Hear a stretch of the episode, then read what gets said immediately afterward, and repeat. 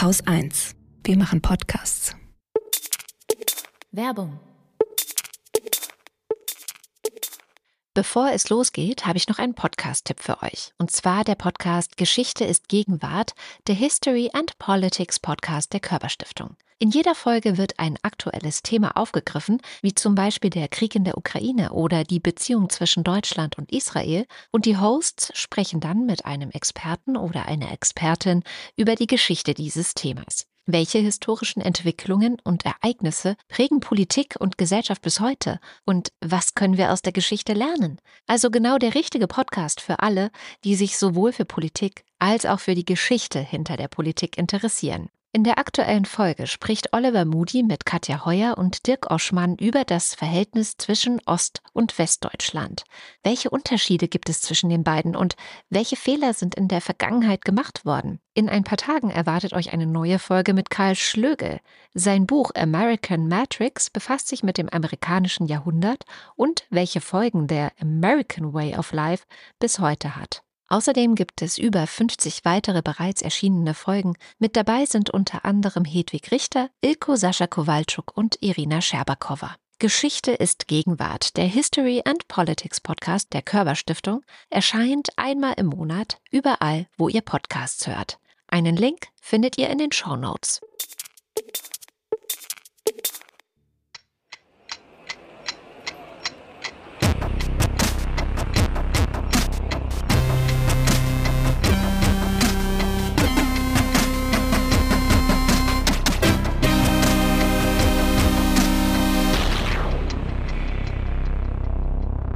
Willkommen zur Wochendämmerung vom 8. Dezember 2023 mit der Ukraine, Venezuela, Israel, Kohle, der PISA-Studie, Tesla Stressler, Schamjaf zu Hanau, der AfD, einem Verbrauchertipp der Woche, dem Börsenticker, einer guten Nachricht, Katrin Rönecke, einem Limerick der Woche und Holger Klein. Willst du anfangen wegen Venezuela? Kann ich machen, ja. Wir hatten ja, ich habe ja letzte Woche von Esquibo erzählt, diesem ähm, ja zwei Drittel des Gebietes von Guyana, das Venezuela sich gerne unter den Nagel reißen würde. Und ähm, die hatten ja ein Referendum angesetzt, also eine, eine, eine Volksbefragung für den 3. Dezember. Ähm, Guyana ist ja da vor den Internationalen Gerichtshof gezogen. Ähm, der Internationale Gerichtshof hat dann tatsächlich am Freitag noch, allerdings nach unserer Sendung, geurteilt, dass Venezuela alles unterlassen möge, das dazu führen könnte, dass die äh, territoriale Integrität äh, verletzt würde. Also sie haben das ein bisschen anders formuliert, aber ihr lasst mal ganz schön die Finger von den Grenzen, die da äh, um euch herum sind. So mhm. ungefähr haben die das formuliert. Das Referendum haben sie trotzdem gemacht. Angeblich haben 95 Prozent der Wählerinnen und Wähler den territorialen Anspruch Venezuelas auf ähm, Esquibo bestätigt oder gebilligt. Und jetzt will Venezuela ein Gesetz machen, mit dem sie halt den größten Teil, das sind zwei Drittel tatsächlich des Landes, annektieren könnten oder würden. Ob sie es machen oder nicht, wird sich zeigen. Es gibt nämlich noch eine andere Geschichte über Venezuela zu erzählen. Mhm. Die USA haben äh, zwischenzeitlich gesagt, dass sie zu 100 Prozent an der Seite Guyanas stehen würden. Demnächst gibt's gemeinsame Militärübungen mit Flugzeugen. Die aber, die haben nichts mit der aktuellen Situation zu tun. Das ist eine reine Routinesache, haben sie gesagt. Mm. Ähm, Diplomatie, mal wieder schön. genau. Was äh, Venezuela ja da will, sind vor allen Dingen die Bodenschätze, äh, die es da gibt. Seit 2015 gibt es ja Konzessionen, also zur Erdölförderung an äh, ExxonMobil, also eine US-Firma. Das findet Venezuela wahrscheinlich auch nicht so geil, weil ähm, wenn du in die Geschichte Venezuelas guckst, vor allen Dingen in die jüngere Geschichte Venezuelas, war ja auch öfters mal Thema hier in der Sendung.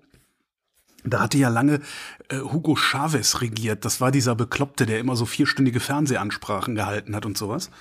Ähm, was Chavez gemacht hat und wie der die Herzen der Bevölkerung für sich gewonnen und auch mehr oder minder gehalten hat, war, indem er enorme soziale Wohltaten verteilt hat. Hm. Ähm, jetzt hat Venezuela das Problem, dass Venezuela außer Erdöl so gut wie nichts anzubieten hat. Das heißt, ähm, Chavez hat Erdöl exportieren lassen, hat das Geld genommen und unter den Armen verteilt und natürlich unter seinen Kumpels. Also es war ein hochkorruptes Regime natürlich auch. Dadurch hat der das Land im Grunde ruiniert, weil es so sehr abhängig von Erdöl war, dass äh, kleinste Preisschwankungen äh, sich sofort in Venezuela ausgewirkt haben. Vor zehn Jahren ist Chavez gestorben, danach sind die Erdölpreise eingebrochen, äh, Maduro ist an die Macht gekommen, direkt nach Chavez Tod. Und der Staat konnte seine Ausgaben nicht mal mehr ansatzweise durch Ölverkäufe decken. Ähm, dann gab's ja diese, du erinnerst dich vielleicht an den Interimspräsidenten Juan Guaido. Mhm. Es gab eine Absetzung des Parlaments, äh, die Einsetzung einer verfassungsgebenden Versammlung, wo nur Maduro-Treue drin saßen. Mhm. Äh, das alles war damals, während 80 Prozent der Menschen in Venezuela dafür waren, Maduro abzusetzen, dann eben diese Interimspräsidentschaft. Das gab US-Sanktionen, 15 äh, Millionen Dollar Kopfgeld auf Maduro ausgesetzt hatte Trump damals. Die, die gelten übrigens immer noch. Das heißt, wenn du den Maduros Kopf in die USA trägst, kriegst du 15 Millionen Dollar. Okay. Ähm, war aber egal. Äh, Maduro hat sich gehalten. Die Venezolaner sind weiter arm. Die wirtschaftlichen Bedingungen haben sich ein bisschen stabilisiert, aber auf sehr, sehr niedrigem Niveau. Äh, Maduro sagt, und das ist ganz witzig, ich würde ja freie Wahlen abhalten, aber unter diesem Sanktionsregime, wie soll das denn gehen? Mhm. Ja, Jetzt sind die Sanktionen, ja. und da wird's interessant eigentlich, jetzt sind die Sanktionen ein bisschen gelockert worden, weil durch einen seltsamen Umstand hier in Europa äh, vor zwei Jahren auch der Letzte kapiert hat, dass man die Russen lieber mal von sich fernhaben sollte. Und Venezuela hat die größten Erdölreserven der Welt mhm. bekannten Reserven der Welt. So, jetzt ist Venezuela auf einmal wieder attraktiv für den Westen. Für die Chinesen ist, ist Venezuela sowieso attraktiv, eben auch wegen des Erdöls eigentlich ist Venezuela für alle attraktiv. So. Die USA haben die Sanktionen ein bisschen gelockert, aber nicht so, dass sie gesagt haben, okay, ihr dürft jetzt wieder, sondern wir, ihr dürft jetzt mal sechs Monate lang und dann gucken wir mal. Das verhindert, dass es dazu äh, Investitionen kommt und die brauchen wirklich Milliarden Investitionen, um ihre Erdölindustrie wieder anzufahren. Und Maduro und die Opposition im Inland haben sich darauf geeinigt, nächstes Jahr Präsidentschaftswahlen abzuhalten. Mhm. Und die beide sind sich bei einer Sache sehr, sehr einig, also Maduro und die Opposition, und das ist die Annexion Guyanas. Oh. Mhm. Ja, ganz witzig. Maduro tut äh, währenddessen alles, äh, um, um die Wahlen nicht verlieren zu können. Ich sag mal, gewinnen muss ein Diktator sie ja nicht. Äh, so Antrittsverbote für Oppositionelle mhm. und so mhm. Zeugs. Das heißt, der kann jetzt prima so tun, als ging es ihm wirklich um das Land und das Wohlergehen des Landes. Guck mal hier, die Opposition und ich, wir liegen gar nicht weit auseinander, ist nur eine Frage des Politikstils und ne, das muss man verhandeln. Und kann gleichzeitig durch diese Annexionsgeschichte eine, ja, so eine dicke Hose Erdogan machen. Ne? Mhm. Ist ja so, so ähnlich drauf. Ähm, das ist ganz interessant, was da passiert und was da nächstes Jahr noch passieren wird. Ich habe einen ausführlichen Kommentar zum Thema gefunden in den Blättern für deutsche und internationale Politik. Äh, endet leider ein bisschen spekulativ. Das heißt, wir müssen weiterhin abwarten und das tun, was ich äh, vor, ich glaube, fünf Jahren schon mal geraten Von, habe. Ja. Venezuela im Auge behalten. Venezuela im Auge behalten. Da ja. passieren interessante Sachen da unten. Ja, hm. Das war mein kleiner Nachtrag. Gucken wir in die Ukraine, auch nicht viel besser. Ähm, du sagtest gerade Präsidentschaftswahl und da geht es auch um eine Präsidentschaftswahl, allerdings nicht in der Ukraine selbst, sondern nächstes Jahr in den USA, weil die USA ja, kommt jetzt darauf an, wie man sich anschaut. Also sie sind immer noch der wichtigste Unterstützer der Ukraine in diesem Krieg. Ähm, aber die Unterstützung lässt nach. Das berichtet jetzt auch der Ukraine Support Tracker des Kiel Instituts für Wirtschaft. Da kann man ja immer gucken. Und ähm, das ist erstmal eine ziemlich schlechte Nachricht. Die gute Nachricht ist, dass laut dem jüngsten Bericht, der ist von gestern, vom 7. Dezember, die EU-Länder, wenn man sie jetzt zusammennimmt, ja, äh, die USA mittlerweile überholt haben, was die Unterstützung angeht. Also es geht da um insgesamt 25 Milliarden Dollar Zusagen und davon entfallen 43 Prozent auf die USA und 47 Prozent, also ein kleines bisschen mehr, auf die EU, wenn man sie dann alle zusammennimmt. Und das finde ich angesichts der aktuellen Situation ja, wo die beiden Regierungen jetzt, also auch die beiden Regierungen, auch unter diesem Präsident, hat ja große Probleme im Kongress, die Hilfen für die Ukraine durchzukriegen. Und, naja, vielleicht ist das tatsächlich einfach alles nur so eine Art Vorgeschmack auf das, was schlimmstenfalls nächstes Jahr kommen könnte, wenn mhm. Joe Biden eben nicht mehr Präsident ist, sondern irgend so eine Donald Trump-Figur, nenne ich es jetzt einfach mal. Also entweder Donald Trump selbst oder halt irgend so ein anderer durchgeknallter, radikalisierter Republikaner, der dann irgendwie an die Macht kommt. Gab es da nicht ähm, die, äh, die Tage, habe ich irgendwo was gelesen, aber auch nicht weiter, also nicht, nicht durchgelesen. Äh, da es ja diese Kochbrüder, Coachbrüder, einer von denen ist noch am Leben. Mhm. Ähm, die hätten sich jetzt gegen hinter, hinter Nikki Haley, glaube ich, heißt mhm, sie gestellt. Genau. Ähm, was der wohl besonders gute Chancen einräumen sollte, Klar, sich es gegen Trump durchzusetzen. Geld ist. Ne? Also die, Ja, eben. Ja. Hast du da irgendwie was Näheres drüber mitbekommen? Nee, ich habe mir es nicht genauer angeschaut. Ich habe es nur gelesen und gehört und gedacht, ach du Scheiße. Und dann habe ich es auch gleich wieder verdrängt, ehrlich gesagt. Ich schreib's mir mal auf. Ja, ist auf jeden Fall noch eine spannende Entwicklung. Jedenfalls, wenn es so kommt, ob jetzt Haley, ob Trump, wer auch immer, dann müssen wir als Europa auffangen, was durch die USA dann höchstwahrscheinlich wegfallen wird. Und da sind sich die Expertinnen momentan ziemlich einig, dass es dann auf lange Sicht zumindest wegfallen wird. Also es wird wahrscheinlich nicht so laufen wie, also wir kennen das ja noch so ein bisschen von Trump. Ne? Der ist ja angetreten und hat Mhm. gesagt, so, und jetzt können hier keine Muslime mehr ins Land reisen. Weißt du noch, der Muslim-Ban, den er Ja, da ja, gemacht genau. hat. Also klar, so ein Präsident kann sehr spinnerte Entscheidungen treffen, aber die, das hat er ja nicht durchbekommen. Also da ne, müsste dann erstmal gucken, er wirklich einfach von einem Tag auf den anderen bereits beschlossene Hilfen einfach der Ukraine wegnehmen kann. Das ist ziemlich unwahrscheinlich und auch alles muss durch den Kongress. Also das gilt ja auch für Trump oder für wer auch immer dann an der Macht ist, dass es sich dann halt wieder umdrehen könnte und der Kongress dann auf die andere Art und Weise verhindert, dass die Ukraine kein Geld bekommt. Aber das sind eigentlich so, wir können halt natürlich nicht in die Zukunftskugel schauen, was ich trotzdem ganz interessant fand äh, oder eine gute Zusammenfassung zum Thema, was wären denn Zukunftskugel finde ich gut. was wären denn die Auswirkungen auf die Sicherheit in Europa und auch den Ukraine-Krieg bei einem solchen Wahlsieg? Also irgendein Republikaner, irgendeine Republikanerin wird Präsident.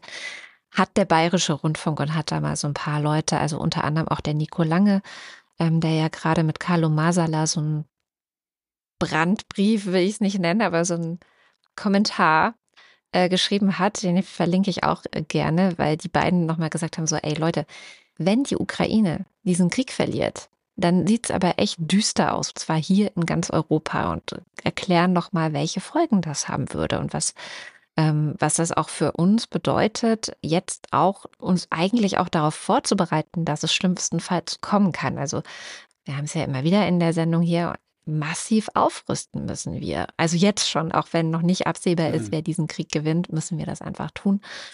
Was mir eigentlich so als, ähm, du weißt ja, mein, mein Credo war immer, die beste Waffe ist keine Waffe, aber Ja. ja, es sind andere Zeiten, die angebrochen sind und Ich das ist ja halt auch was, gesagt, wovor die waren. Ja, ich habe ja immer schon gesagt, si vis pacem parabellum. Wenn du den Frieden willst, bereite dich auf den Krieg Ja. vor. ja, Das voll. ist alles andere ist als leider- dumm, diese Sätze. Das wollten ist wir nur leider 30 so. Jahre lang nicht hören, Nee, beziehungsweise sinnvoll diskutieren hier.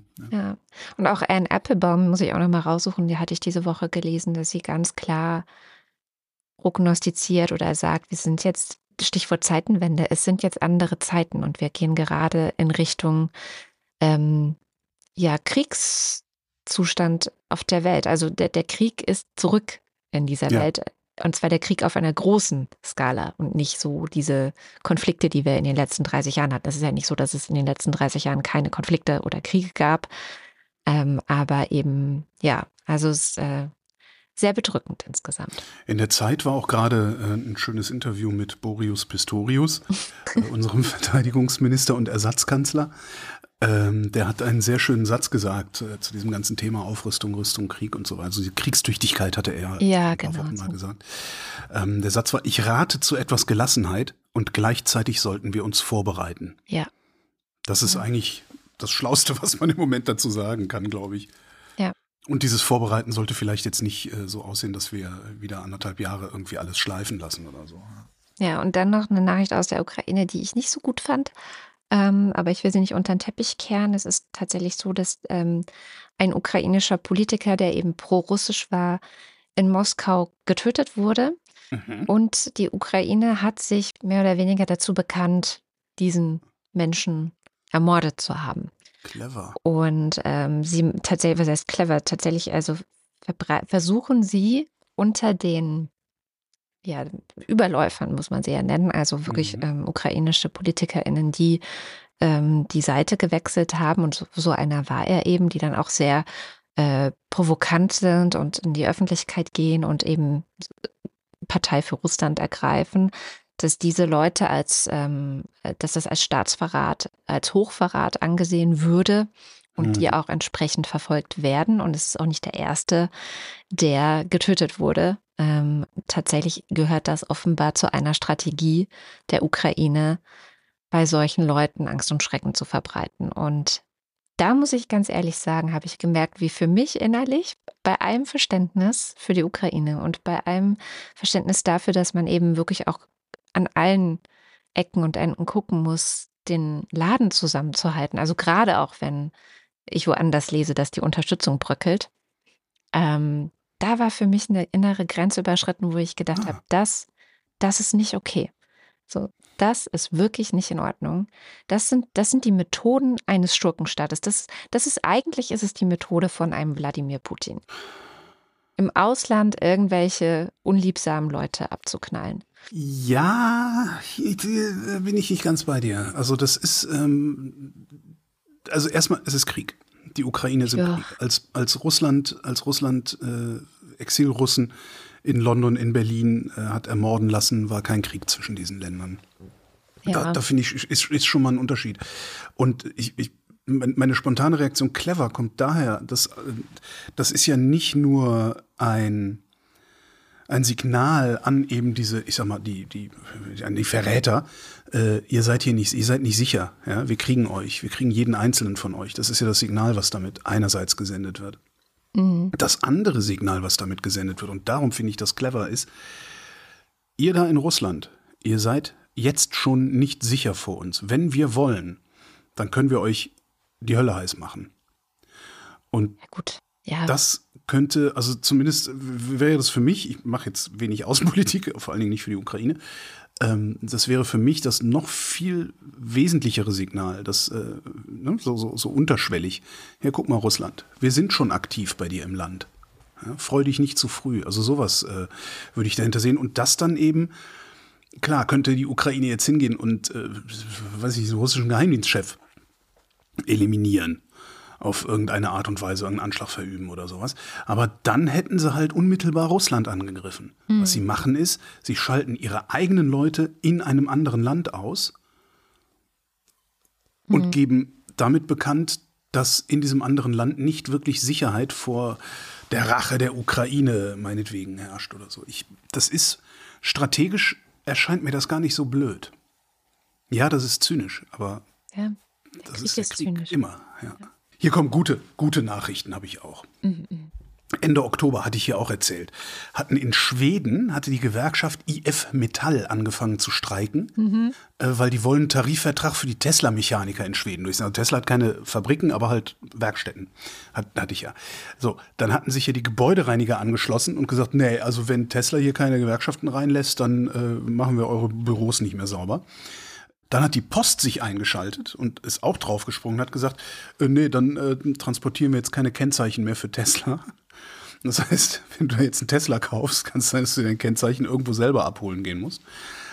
Außerdem haben sich in Schweden die Hafenarbeiter, in Norwegen haben sich auch die Hafenarbeiter, in Dänemark auch diesem Streik angeschlossen und weigern sich Teslas zur Verschiffung nach Schweden zu verladen.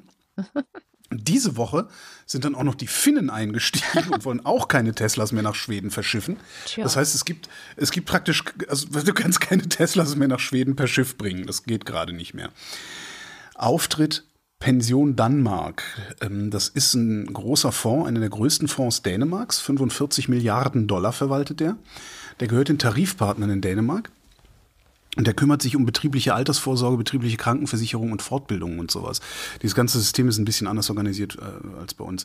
Und die haben jetzt beschlossen, die Tesla-Aktien aus ihrem Fonds zu werfen und auf die Ausschlussliste zu setzen, weil sie gesagt haben, nee, also wir haben gesehen, äh, wir können als Investoren nicht hinreichend Einfluss auf äh, unternehmerische Entscheidungen nehmen und dann wollen wir auch keine Investoren in diesem Unternehmen sein. Worum es da geht, ist was ganz Grundsätzliches. Also weil man, ne, ist, es ist ja eine lustige Geschichte eigentlich. So, jetzt kriegt, ne, jetzt kriegt die, die Macht kriegt jetzt irgendwie, weiß ich nicht, Feuer unterm Hintern. Aber was Tesla da versucht, vielleicht gar nicht explizit, aber implizit, das ist äh, das sogenannte schwedische Modell zu torpedieren, vor allen Dingen die Sozialpolitik da drin. Das schwedische Modell ist, das ist was, das gibt es eigentlich nicht.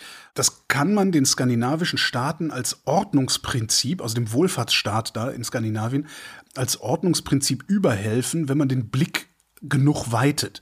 Also wenn du von außen drauf guckst auf Skandinavien und versuchst Gemeinsamkeiten festzustellen, wie denn da der Wohlfahrtsstaat anders organisiert ist als im Rest der Welt, dann siehst du das, was man als schwedisches Modell bezeichnet, so landläufig. Die haben sehr hohe Staatsquoten, das heißt, äh, nehmen viel Steuern ein, geben viel Steuern aus. Und diese Staatsquoten führen dazu, dass der Sozialstaat sehr gut ausgestattet ist und der wird aus Steuern finanziert bei denen. Was sie gleichzeitig haben, ist eine sehr, sehr starke Sozialpartnerschaft. Sozialpartnerschaft ist das Verhältnnis zwischen Arbeitnehmer und Arbeitgebervertretern. Da, wo halt die Tarifverhandlungen stattfinden mhm. und sowas. Das ist heute lange alles, alles, das ganze schwedische Modell ist heute lange nicht mehr so gut wie vor 50 Jahren oder vor 80 Jahren, als sie sich das ausgedacht haben. Aber es ist halt immer noch viel, viel besser als in den meisten anderen Ländern. Das ist, hat seine Fehler, das ist tendenziell zentralistisch. Das will man nicht unbedingt. Das neigt zu Überregulierung. Ja, und wo Überregulierung ist es gerne auch Überbürokratisierung und dem haben sie auch versucht, in den letzten Jahren entgegenzuarbeiten mit Reformen und tralala Dezentralisierung und so was Politik halt so macht, wenn sie modern sein will. Wozu dieses schwedische Modell aber tatsächlich dann auch überall in Skandinavien führt oder geführt hat, ist ein für unsere Begriffe absurd hoher gewerkschaftlicher Organisationsgrad. Der Organisationsgrad der Deutschen ist unter 20 Prozent. Mhm. Ja, praktisch nichts. In Schweden sind es fast 70 Prozent, die gewerkschaftlich organisiert sind. Und in diesem System verhandeln die Gewerkschaften vor allem auch über die Gehälter. Das ist wichtig, weil die Schweden haben keinen Mindestlohn. Mhm. Ja, das heißt, wenn du nicht in der Gewerkschaft bist, die ordentliche Löhne aushandelt, kann es dir passieren, dass du ausgebeutet wirst. Ist auch in anderen skandinavischen Ländern äh, sieht man das immer wieder. Es gab äh, vor zwei Jahren ähm, gab es, ich weiß gar nicht, ob es ein Skandal war. Es gab viel Berichterstattung. Die Food Nerds werden es vielleicht mitgekriegt haben ähm, über Ausbeutung in den Fine Dining Küchen mhm. in, in Dänemark, wo dann auch sehr viele Leute gekündigt haben und die haben kein Personal gefunden und sowas. So und das zu verhindern, also diese Ausbeutung, das machen die über die Gewerkschaften, also über den hohen Organisationsgrad, strukturell und nicht bloß punktuell. Ja, punktuell würdest du es verhindern, indem du halt ein Unternehmen bestreikst oder sowas. Äh, oder dafür sorgst, dass es, dass es für wenig Geld keine Leute findet, weil alle anderen besser zahlen und bessere Löhne zahlen. Und da kommt dann Teslas Politik rein, weil Tesla sagt in diesem Streit, wir brauchen keine Gewerkschaften, weil bei uns, da geht es den Leuten ja sowieso schon gut. Mhm. Das ist ein ja. ganz beliebtes Argument der, der, der äh, Unternehmen, die äh, ja wie der Teufel das Weihwasser fürchten natürlich. Also alle Unternehmer fürchten wie der Teufel das Weihwasser, dass deren Belegschaften sich organisieren und auf einmal eine Macht darstellen äh, und nicht jeder für sich einzeln kämpfen muss. Und wenn das Schule machen würde, dann könnten halt irgendwann alle Unternehmen hingehen und beliebig wenig zahlen. Mhm.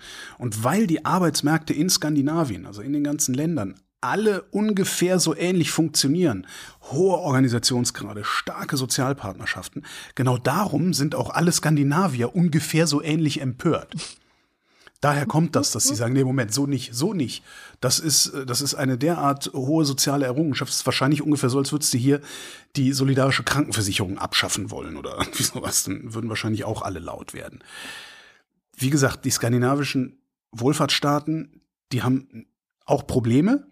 Teilweise sehr große Probleme, ähm, insbesondere, also dann ist dann auch wieder so dieses zentralistische Ding, du kennst das ja aus Schweden, diese Ghettobildung und sowas, wo sie dann jetzt versuchen, ähm, Belegungsquoten, also Ausländerquoten in Stadtvierteln einzuführen und sowas.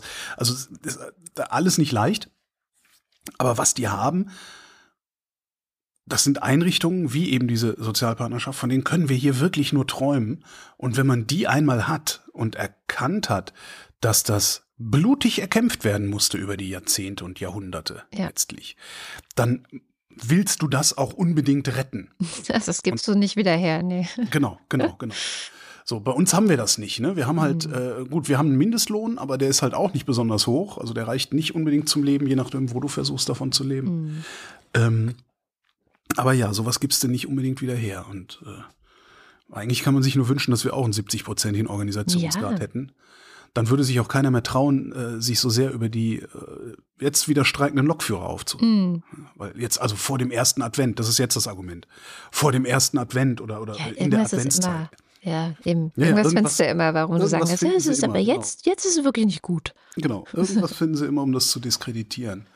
Und wenn du aber einen Organisationsgrad von 70 Prozent in der Bevölkerung hast, äh, so dass die Arbeitgeber auch einfach, die dass die halt richtig Druck kriegen, ja, dann passiert halt auch was. Dann passieren auch hohe Gehälter. Ja, also in der Industrie wird nicht umsonst so gut bezahlt. Das hat die IG Metall in den 60er, 70er Jahren erkämpft. Tja. Teilweise auch absurd. Jeder mag mal die Steinkühlerpause googeln. Ja. Mhm. Also das, das, die Gewerkschaften haben durchgesetzt, dass, dass, es jede Stunde fünf Minuten Pause gibt. Ja, ist doch gut. Was heißt ja, sicher ist absurd? Das gut. Ja? Ist doch gut. Naja, äh, ja, okay, stimmt. Aber eigentlich sollte man Pause machen, wenn man Pause machen will und nicht alle fünf Minuten. Ne? So, das ist halt, aber da wird es dann halt formalisiert. Kommt vielleicht da. Ja, eben. Eben. Aber ja, ich kann immer nur dazu raten, wenn ihr irgendwo angestellt seid, äh, abhängig beschäftigt seid, geht in die Gewerkschaft und seht zu, dass so viele eurer Kollegen wie möglich auch in die Gewerkschaft gehen. Weil in Skandinavien sieht man, was das helfen kann. Mhm. Übrigens ganz gut dazu passt ein Podcast-Tipp, den ich dir mitgeben oh. kann diese Woche. Es gibt einen neuen Podcast, Grundgesetzlich heißt, der ist von der Gesellschaft für Freiheitsrechte. Mhm. Und ich durfte da so ein bisschen mit Hebamme spielen, also so ein bisschen beratend zur Seite stehen. Jetzt ist die erste Folge erschienen diese Woche und ist auch zum Thema Streik. Also inwiefern ist das eigentlich ein Grundrecht oder ist es ein Grundrecht? Gibt es ein Grundrecht auf Streik? Also was sagt das Grundgesetz dazu? Ein ganz äh, schönes Interview auch mit äh, Johanna Wenkebach, die ich ja eh großartig finde. Die kenne ich ähm, auch irgendwo her. Ja, die ist, ich glaube, bei der Böckler Stiftung so ein bisschen ah. angedockt, aber auch Professorin. Also so, die hat so verschiedenste, die ist so eine Tausendsasserin, so eine typische, die äh, verschiedenste Rollen hat, aber sehr, sehr toll. Kann ich sehr empfehlen. Kommen wir zurück zum Ausland. Oder wir waren ja gerade im Ausland. Ähm, Nochmal Israel, Hamas, ein paar Updates jetzt einfach mitgebracht. Also was ist so diese Woche passiert. Und am spannendsten fand ich, dass Antonio Guterres, der UN-Generalsekretär, der hat einen äh, offenen Brief oder Brandbrief oder wie auch immer man es nennen will, an den UN-Sicherheitsrat geschrieben, in dem mhm. er sich auf Artikel 99 der UN-Charta beruft. Und dieser Artikel sagt, dass der UN-Chef dem Sicherheitsrat auf, Zitat, jede Angelegenheit aufmerksam machen kann, die seiner Meinung nach die Aufrechterhaltung des internationalen Friedens und der internationalen Sicherheit gefährden könnte. Zitat mhm. Ende. Und äh, das bedeutet, dass es jetzt heute, wahrscheinlich 16 Uhr oder sowas, eine Sitzung des UN-Sicherheitsrates geben wird, geben muss, wo der UN-Generalsekretär eben sein Anliegen vorbringen darf. Ach. Ja, das ist sein Recht cool. sozusagen. Und er hat seit er, also seit Guterres an der Macht ist, hat er noch nie davon Gebrauch gemacht, aber sein mhm. Vorgänger, und es ist aber auch schon viele Jahre her. Der Sicherheitsrat, der hat ja Mitte November eine Resolution verabschiedet, ähm, in der er zu einer dringenden und längeren humanitären Pause aufgerufen hat und aber gleichzeitig auch die Freilassung aller israelischen Geiseln durch die Hamas gefordert hat. Und das war die erste Resolution, nachdem vorher schon vier Versuche gescheitert waren, einen Konsens zu finden. Ich hatte da ja von berichtet, ähm, mhm. bisher hatten immer die USA ein Veto eingelegt, weil die USA traditionell an der Seite Israels stehen. Dann gab es ja Feuerpausen. Ähm, einige Geiseln, immer noch nicht alle, wurden freigelassen. Und das ist jetzt ja auch schon wieder Geschichte. Also Israel hat jetzt auch diese Woche den Krieg nochmal ausgeweitet. Man kann eigentlich sagen, inzwischen ist so ziemlich der komplette Gazastreifen irgendwie betroffen. Das ist auch das, was Guterres sagt. Er meint, dass es keinen Ort in Gaza mehr gibt, wo ZivilistInnen sicher sein. Mhm. Und ein Ende ist jetzt gerade irgendwie, ich weiß nicht, nicht, nicht wirklich vorstellbar. Daher ist es vielleicht tatsächlich ganz interessant, dass der Sicherheitsrat sich jetzt nochmal damit befassen muss.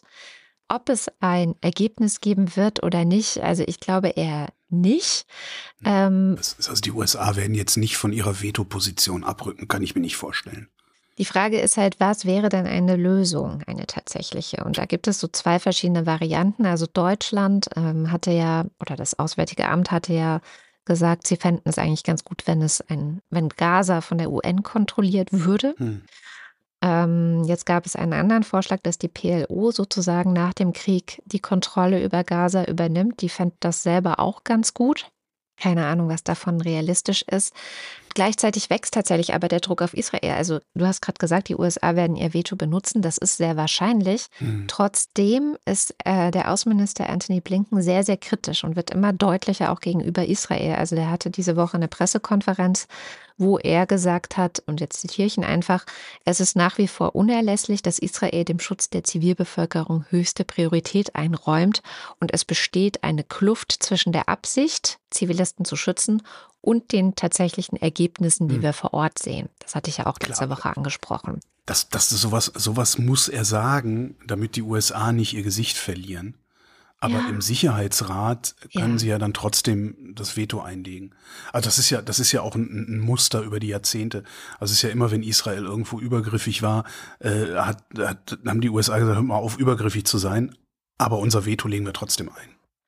Und letzte Woche hattest du die Situation in der Westbank ja auch äh, angesprochen, wo ja. die Siedler da irgendwie freidrehen und PalästinenserInnen angreifen, teils auch äh, ermorden. Da haben die USA tatsächlich jetzt auch Sanktionen erlassen gegen hm. Siedler, gegen ganz bestimmte Leute, also in Form von Einreiseverboten, aber auch teilweise das Einfrieren von Vermögenswerten.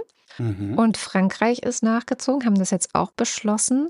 Und äh, Annalena Baerbock diskutiert das gerade für Deutschland mit ihren EU-Kollegen. Also es kann sein, dass die ganze EU das auch noch beschließen wird. Ich kann mir gut vorstellen, also Baerbock möchte das auch. Ähm, mhm. Wie gesagt, Frankreich ist da schon auch vorausgegangen.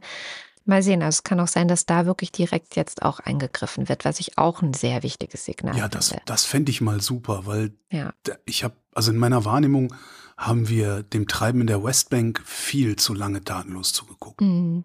So viel also, ja. Von diesem Krieg. Achso, und ähm, es wurde jetzt noch ein Grenzübergang geöffnet, äh, der heißt Kerem Shalom, auch ein Grenzübergang zu Ägypten, der war die ganze Zeit noch geschlossen. Rafah war der einzige Grenzübergang, der bisher auf war, um eben humanitäre Hilfe zu ermöglichen. Aber das ist noch so frisch, dass ich nicht viel dazu sagen kann, was das jetzt bringt für die humanitäre Situation in Gaza. Also ob sich die dadurch irgendwie verbessert oder nicht. Sie ist schlimm. Ähm, und ich merke auch an mir, dass ich total Zähne knirsche, wenn ich lese, was da los ist, weil es einfach eine furchtbare Situation ist, nach wie vor. Ja. Hm. Was völlig anderes. Es ist noch eine, also es ist auch eine Art gute Nachricht, äh, die ich dabei habe. Ähm, es gibt ein Projekt, das ist das Switch Coal Project. Ich weiß nicht, ob du davon jemals gehört hast. Ich bisher mhm. nicht. Das ist eine Truppe WissenschaftlerInnen, UnternehmerInnen, also so äh, tatsächlich auch hochkarätige Leute. Unter anderem ist, äh, ist DIW dabei, Claudia Kempfert hängt da drin rum. Ähm, ja, ist halt so ein Projekt eigentlich. Und die haben was gemacht, und zwar eine Energiepotenzialanalyse. Was sie angenommen haben ist, dass wir alle Kohlekraftwerke weltweit umstellen auf so Kombinationen aus Solar, Wind und Batteriespeichern und zwar bis 2030. So, das haben die sich angeguckt, Land für Land und Kraftwerk für Kraftwerk. Schön aufgearbeitet auf deren Webseite. Da kannst du dir angucken, wo es sich lohnt, wo es egal ist und wo es besser ist, weiter Kohle zu verfeuern. Ja, das gibt's auch, weil es geht am Ende, es geht um Geld. Ne? Mm. Also so. Was sie gemacht haben, ist, sie haben zwei Modelle gebaut, ein physikalisches Modell und ein ökonomisches Modell. Mit dem physikalischen haben sie geguckt, in welchem Umfang Wind, Solar und Batterie gebaut werden müssten. So ungefähr an den Standorten der bisherigen Kraftwerke. Die haben 100 Kilometer Radius um die bisherigen Kohlekraftwerke angenommen. Haben, geguckt, wie viel müssen wir da hinbauen, um weiterhin zuverlässig Strom erzeugen zu können, so wie der bisher erzeugt worden ist oder annähernd so in der Menge und in der, in der Versorgungssicherheit.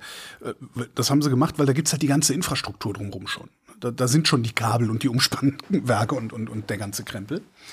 Und mit dem ökonomischen Modell haben sie dann ausgerechnet, wie die Betriebskosten sich über die nächsten 30 Jahre entwickeln würden, inklusive einmal alle Batterien tauschen in den nächsten, also nach 15 Jahren. So. Geguckt haben sie Sonneneinstrahlung und Windgeschwindigkeiten in der Nähe von den 2500 Kraftwerkstandorten und haben festgestellt, da ist fast überall genug Wind, weil die sehr oft in Tälern liegen und sowas. Also das ist so als Beifang haben sie festgestellt, dass da mehr Wind ist, als sie erwartet haben.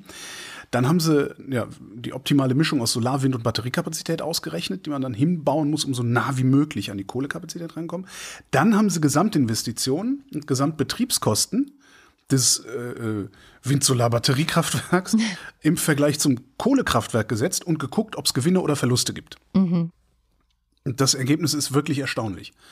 90 Prozent, 2300 von 2500 aller Kohlekraftwerke können bis 2030 ersetzt werden. Hm.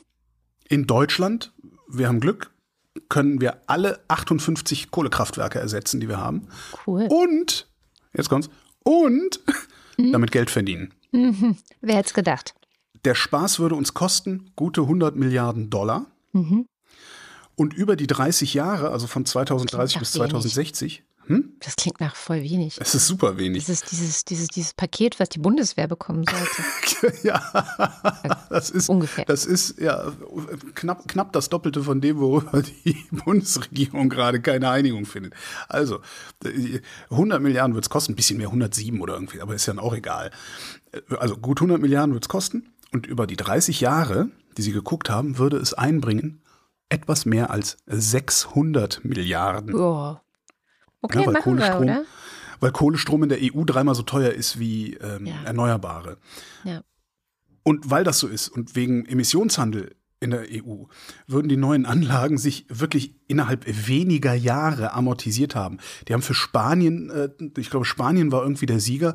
Klar. Die hätten die Anlagen nach zwischen, ich glaube, drei und ich habe es mir nicht rausgeschrieben, weil ich doof bin, ich, zwischen drei und fünf Jahren werden die Anlagen amortisiert. Also hätten sie ihre Investition für die Anlagen wieder reingeholt. Da träumen Immobilienbesitzer von. das stimmt, ja. Wenn du Immobilieninvestitionen machst, rechnest du mit, mit 25 bis, äh, bis, bis 30 oder mehr Jahren. Ja. Krass. Ähm, außerdem, da haben wir noch gar nicht drüber geredet, würden wir CO2 einsparen. Ach, ja. Mensch.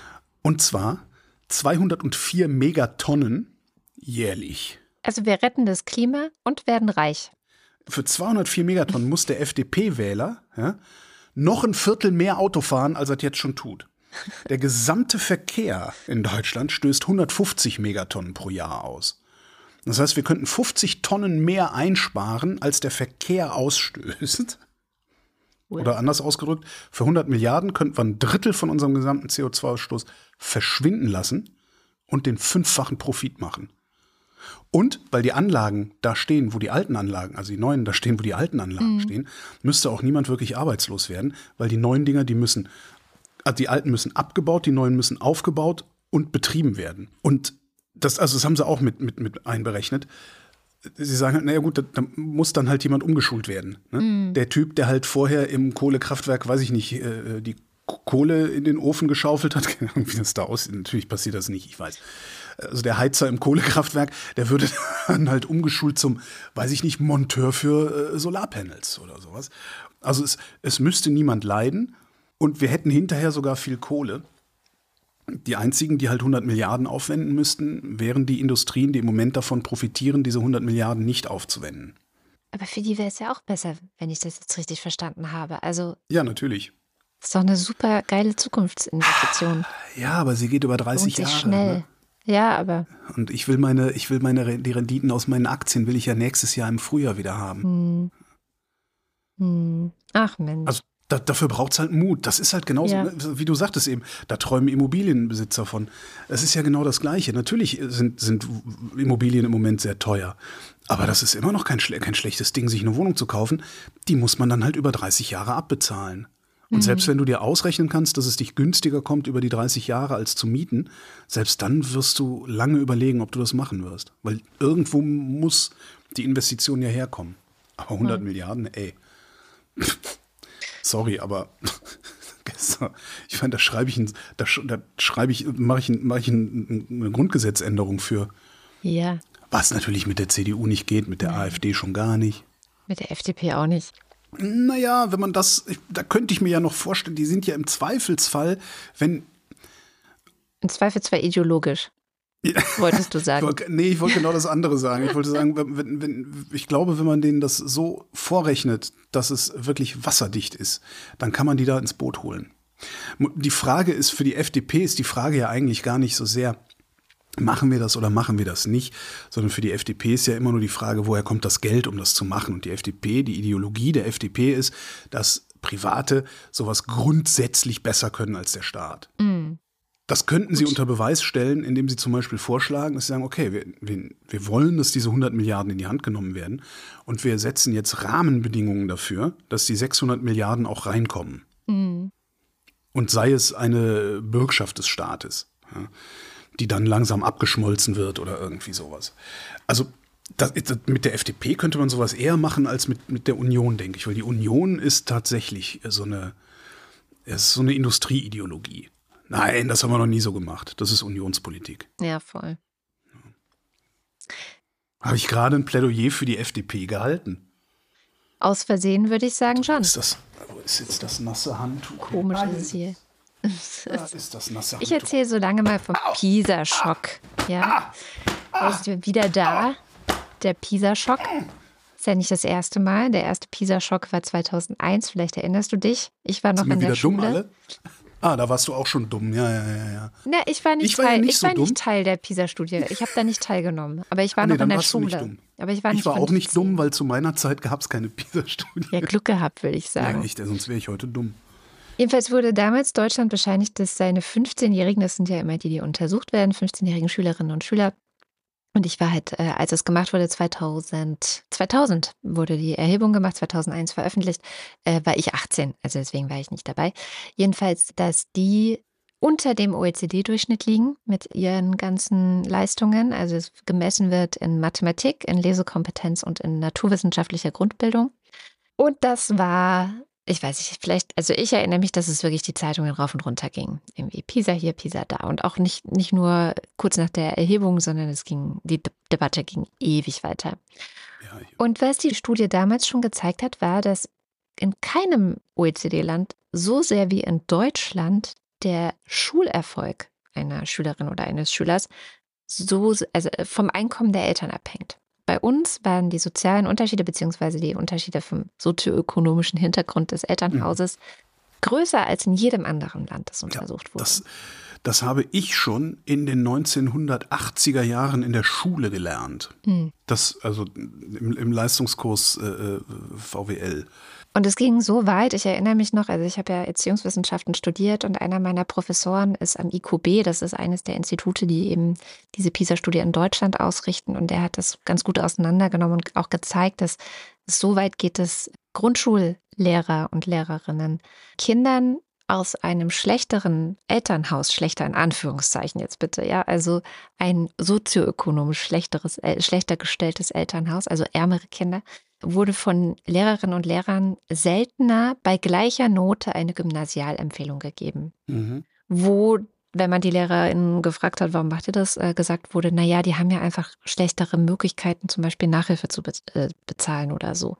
Also auch nicht ganz falsche Argumente, weil tatsächlich ist Nachhilfe ja ein wahnsinnig großer Markt. Faktor und Markt in Deutschland, was ja auch eine, eine traurige Bescheinigung eigentlich ist, wie notwendig das in Deutschland ist, also Nachhilfe zu nehmen, um in der Schule mitzukommen. Aber ja, so, jetzt also neuer PISA-Schock. Es ging eigentlich eine Weile bergauf, ähm, nachdem der erste PISA-Schock passiert war, weil alle gesagt haben, okay, wir müssen irgendwie daran arbeiten, das zu verändern. Und da wurde ganz massiv zum Beispiel in die frühkindliche, in die Vorschulbildung gegangen. Also man hat Kitas stark umgebaut. Tatsächlich kann ich das auch jetzt aus meiner Arbeit immer wieder bestätigen, dass sich in den Kitas, in den Kindergärten wahnsinnig viel getan hat. Also da ist ein so anderer Wind, da sind so andere Grundsätze und, und, und auch Mhm. eine, eine Vorstellung von, wie sind Kinder, wie sind Beziehungen zwischen Erwachsenen und Kindern, Kinder dürfen mitbestimmen und so weiter. Also diese Wertschätzung auch des Kindes als gleichwürdiges Gegenüber, die ist in Mhm. der Kita Mhm. sehr, sehr stark.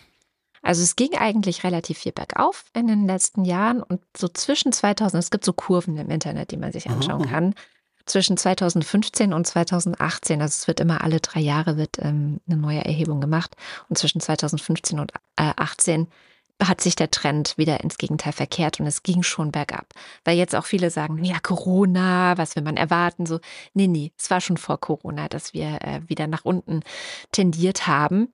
Mhm. Und die Frage, die jetzt alle stellen, ist halt eben dieses Jahr, wieso? Wieso ähm, waren wir eigentlich auf einem guten Weg und wieso haben wir den Weg nicht weiter fortsetzen können? Die PISA-Studie kann das natürlich nicht direkt beantworten. Also was Aber dafür haben wir dich. Um Genau, ich habe nee, mich, ich kann es auch nicht eindeutig beantworten. Ich habe nur ein paar Thesen. Die PISA-Studie sagt eben deswegen auch so ein Déjà-vu. Naja, also der sozioökonomische Hintergrund ist in Deutschland immer noch ein krasser Einfluss auf die mhm. Schulleistungen von Kindern oder Schülerinnen und Schülern. Migrationsgeschichte äh, spielt eine so große Rolle wie in kaum einem anderen Land. Und das finde ich wichtig hier auch dazu zu sagen, ja. Also in anderen Ländern spielen diese Dinge keine so große Rolle. Andere Länder schaffen es besser, alle mitzunehmen und sind inklusiver. Und das ist eigentlich das, was ähm, Deutschland sich angucken muss. Warum schaffen wir es nicht? alle mitzunehmen. Warum schafft, wie machen andere das besser? Und was wir uns auch angucken müssen, und das macht mich besonders traurig, ist, warum wir insbesondere in Mathe so schlecht sind. Es gibt Schülerinnen und Schüler, die sind in Mathe oder deren Mathekenntnisse gehen nicht über das Grundschulniveau hinaus. 15-Jährige. Grundschulniveau in Mathe. Aber äh, und diese Gruppe, die gibt es überall. In Deutschland sind das aber fast 25 Prozent. Ein Viertel. Ein Viertel aller Schülerinnen und Schüler in Deutschland ist in Mathe mit 15 nicht über das Grundschulniveau hinausgekommen. Mhm. Wir sind also, ich würde es jetzt wiederum als Mathe-Nachhilfelehrerin, als ehemalige formulieren, wir sind also besonders schlecht darin, unseren Schülerinnen in der Schule Mathe zu erklären und sie dafür zu begeistern und zu motivieren. Und das ist wirklich was, was ich auch immer wieder gesehen habe, wenn ich mich dann mit den Kids hingesetzt habe als Mathe-Nachhilfelehrerin. Klar, es gibt auch mein, äh, kind, Kids, die haben einfach eine Dyskalkulie und die verstehen Mathe nicht. Davon hatte ich ein Kind. Die hatte einfach wirklich kein Verständnis dafür. Da, da hätte es eine, eine echte Lerntherapie gebraucht, da hilft Nachhilfe nicht.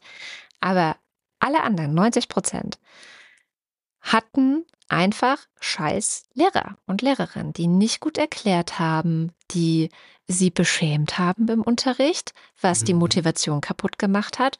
Und was in Mathe auch ganz besonders häufig ist, ist sowas, das nennt sich äh, Stereotype Threat, also eine Stereotypbedrohung, mhm. ähm, was oft dazu führt, dass Mädchen schlechter in Mathe sind, wenn die Lehrer und Lehrerinnen selber denken, ja, Mädchen sind ja eh nicht so gut in Mathe.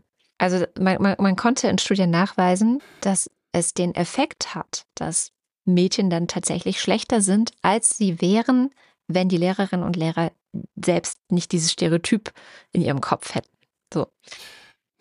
Und was ähnliches kann, kann, also da ist die Forschung gerade da dran, kann man eben auch aufzeigen für Kids, Schülerinnen und Schüler mit Migrationsgeschichte, dass auch da Stereotype von Lehrenden eine große Rolle dabei spielen, was für Schulerfolge die Kids tatsächlich in der Schule haben können. Und dann kommt halt noch dazu, und da habe ich ja gerade schon angefangen äh, zu erzählen, dass in der Kita ein wahnsinniger Wandel stattgefunden hat. Also die Kita ist ein inklusiver Raum, ist ein Raum, in dem ähm, ja Mitbestimmung an der Tagesordnung ist, wo ja einfach die, die Selbstständigkeit der Kinder dadurch auch gefördert wird und Kindern vermittelt wird, du kannst was, trau dich was, nimm das in die Hand, leg los, ja. Also die so wirklich so eine, also ist immer so mein Happy Place. Ich mache ja den Kita-Podcast auch. Und immer wenn ich mit den Leuten rede, sowohl aus den Kitas als auch aus der Forschung und was da so alles gerade so passiert, denke ich so, wow, es ist einfach toll, toll für die Kinder. Und dann gibt es immer den einen Punkt, wo alle sagen, ja, es ist toll in der Kita, aber was für ein Schock ist dann der Schuleintritt. Weil Schule halt überhaupt nicht so ist. Schule hat diesen Wandel und diesen Wechsel nicht mitgemacht. In Schule reden wir nicht darüber, wie schlimm Adultismus ist, bei Kita mhm. schon, sondern Schule ist Adultismus pur. Das heißt, es hat sich im Grunde nichts verändert seit meiner Abiturfeier, auf der mein äh, Philosophielehrer äh, mir die Hand geschüttelt hat und mir Respekt dafür gezollt hat, dass ich es geschafft habe, 15 Jahre im deutschen Schulsystem zu überleben, ohne mich brechen zu lassen. Ich weiß nicht, ob sich nichts geändert hat. Das wäre bestimmt eine unfaire, ein unfaires Urteil. Es hat sich ja. viel, es gab ja viele Reformen auch und ähm, es gibt aber halt auch viel Klagen über diese, diese Reform. Also viele Lehrerinnen, viele Schulleitende sind müde, reformmüde, wollen nicht noch mehr Reformen haben. Und ich glaube auch, dass es ähm, gar nicht so sehr die Reformen sind, so am, am an der Struktur. Klar, also ich find, bin immer noch dafür, dass das dreigliedrige Schulsystem abgeschafft gehört. Ich finde, das mhm. ist an sich schon eine Beschämung, zu sagen, du bist nicht gut genug, um mit all den anderen guten Schülern auf eine Schule zu gehen und gemeinsam unterrichtet zu werden.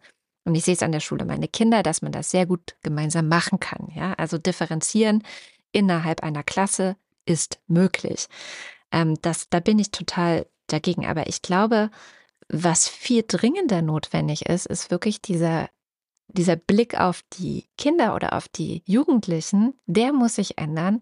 Und da muss viel mehr Arbeit geleistet werden, weil wirklich das Thema Adultismus ist im Kita-Bereich total groß und die ganzen Erziehern, Erzieherinnen und Erzieher setzen sich damit auseinander und versuchen eben diese Diskriminierungsform an sich zu bearbeiten und da inklusiver zu werden.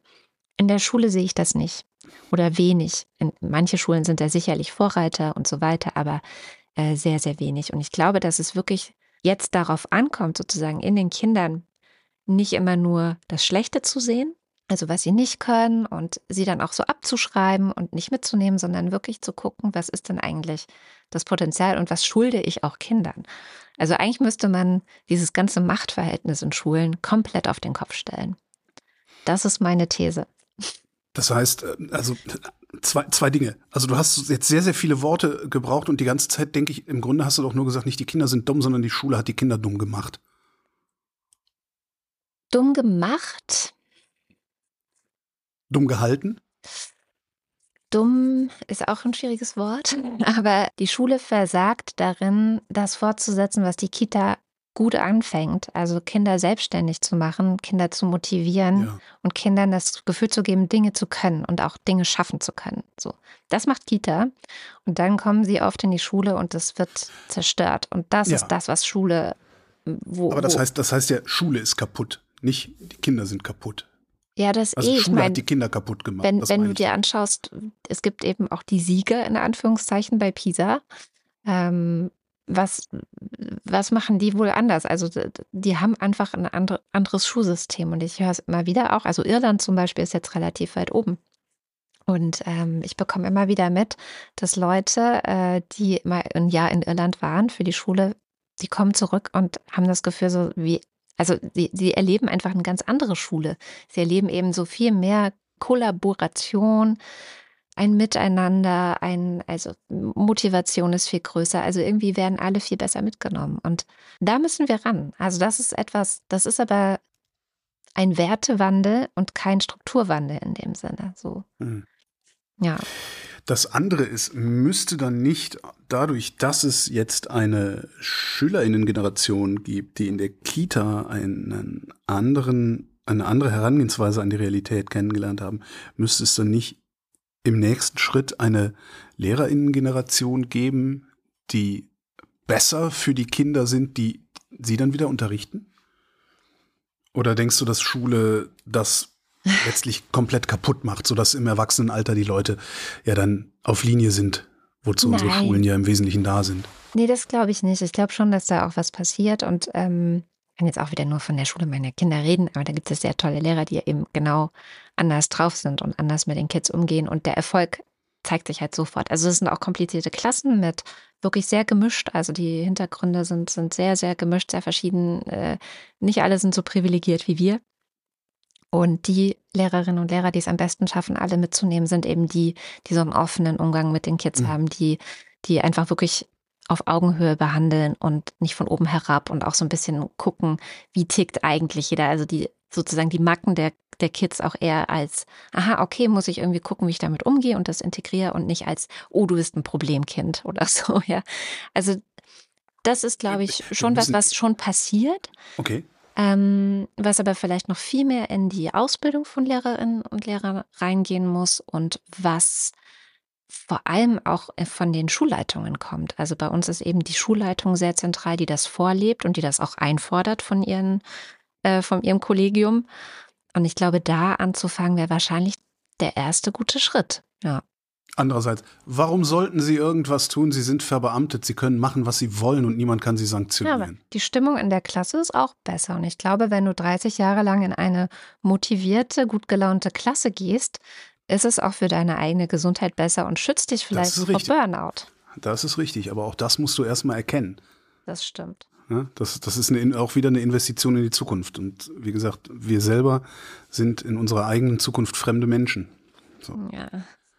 Habe ich schon das Buch Bereit für die Zukunft empfohlen, äh, wo man nee, episodisches Zukunftsdenken äh, lernt? Was ist das, ne? Kommen wir zu jemand völlig anderem. Kurt Biedenkopf. Oh. Kurt Biedenkopf ist der ehemalige Ministerpräsident von Sachsen, CDU. Ja. ja. Und der hatte tatsächlich recht. Kurt Biedenkopf hat ja gesagt, die Sachsen seien immun gegen Rechtsradikalismus. Und damit hatte Kurt Biedenkopf recht. Die sind nämlich alle rechtsextrem. Also mindestens ein Drittel von denen. Der sächsische Verfassungsschutz hat heute nämlich den AfD-Landesverband, den sächsischen, als gesichert rechtsextrem eingestuft. Das heißt, äh, jetzt haben wir drei AfD-Landesverbände, die vom Verfassungsschutz als gesichert rechtsextrem angesehen werden. Also Thüringen, Sachsen-Anhalt und Sachsen. Passend dazu habe ich ein schönes Interview in der Süddeutschen gesehen, äh, gesehen, gelesen, mit Christoph Möllers. Christoph Möllers ist Professor für öffentliches Recht äh, an der Humboldt-Universität hier in Berlin. Verfassungs- und Rechtsphilosophie lehrt er da. Und war auch, ich glaube, Vertreter des Bundesrates beim letzten NPD-Verbotsverfahren. So, und mit dem haben sie über ein AfD-Verbotsverfahren gesprochen. Also Möllers ist sich nicht so sicher, dass das eine gute Idee ist, also dass das, dass das von Erfolg geprägt ist und dass man einfach so die AfD verbieten könnte und so weiter. Aber was der gemacht hat, ist, der hat einen, einen sehr, sehr interessanten Aspekt da reingebracht, einen sehr interessanten Gedanken, den ich noch nicht auf dem Schirm hatte, noch nicht mal ansatzweise auf dem Schirm hatte, zum Thema AfD-Verbot. Ich wie zitiere ein paar, mal, ein paar Stellen aus. Ein Verbotsverfahren hat erst einmal den Zweck, zu markieren, dass eine bestimmte Form von Politik nichts mehr mit den Grundlagen des Grundgesetzes zu tun hat. Ja.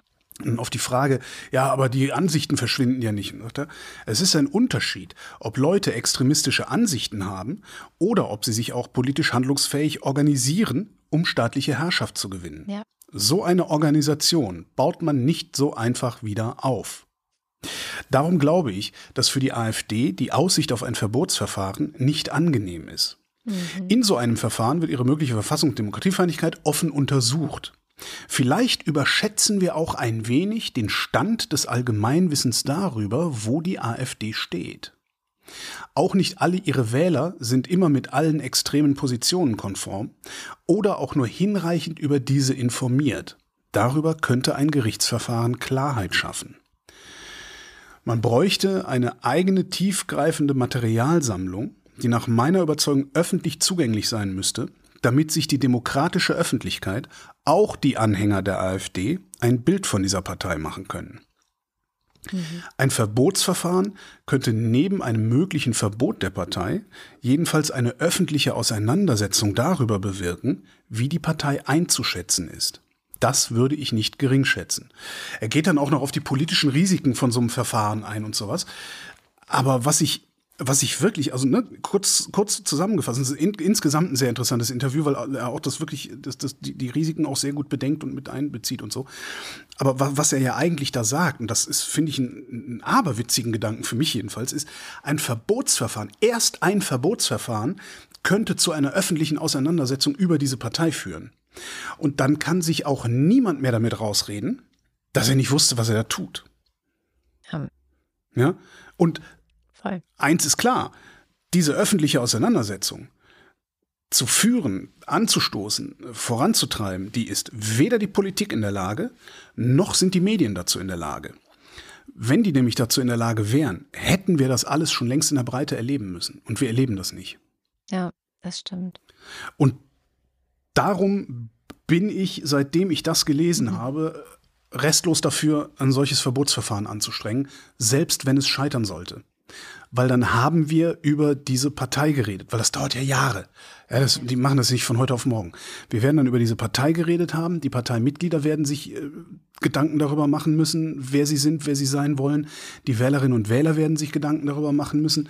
Und am Ende, glaube ich, könnte das uns, also der bundesrepublikanischen Gesellschaft, nur gut tun, ja. auf diesem Wege auch mal darüber nachzudenken und darüber zu verhandeln, wer wir denn eigentlich sind. Vielleicht kommen wir ja zu dem Schluss, dass wir eine Nazi-Bande sind. Kann ja sein. Ja, kann ja sein, dass am Ende, dass am Ende alle sagen, ja, aber okay, aber dann finde ich die jetzt halt wähl wählbar. Okay, so be it. Ja, auch dazu haben wir eine Demokratie dass ich, dass ich das nicht gut finde, ja, und dass ich dann so schnell wie möglich meine Koffer packen oder zumindest versuchen würde, meine Koffer zu packen und hier abzuhauen, steht auf einem ganz anderen Blatt. Ja. Aber diese Entscheidung nach einer solchen öffentlichen Auseinandersetzung wäre wenigstens eine, eine, fundierte Entscheidung. Ja. Jetzt hat man nur so ein Gefühl, dass überall genau. Rechtsradikale sind. Genau. Ja. Wir, wir wüssten dann sehr viel über uns selber und auch über unsere Nachbarn. Und das kann nicht schaden. Wir, haben, wir reden sowieso zu wenig über uns. Ja. Die Ossis reden zu wenig über sich, die Wessis reden zu mhm. wenig über sich. Ja, und solange, mhm. die, solange wir nicht mal über uns erstmal reden miteinander, können wir mit den anderen schon gar nicht reden. Guter Punkt. Hier, wir bleiben beim Rechtsextremismus und zwar schauen wir mit Shamjaf diese Woche nicht ins Ausland, sondern nach Hanau.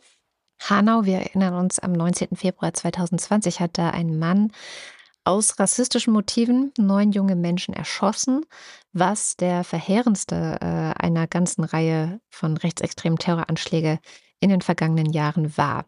Jetzt gab es einen Untersuchungsausschuss zu diesem Anschlag und der hat nach gut zwei Jahren jetzt seine Arbeit beendet und einen Abschlussbericht im Landtag in Hessen präsentiert und diskutiert. Und was davon zu halten ist, das erzählt uns die Scham. Ja, der Ausschuss, der kam ja vor allem durch das Drängen der Angehörigen der Opfer überhaupt zustande. Ähm, sie wollten Antworten auf viele offene Fragen nach eben diesem Anschlag haben. Sie haben zehn offene Fragen formuliert und der, dieser Ausschuss sollte die beantworten.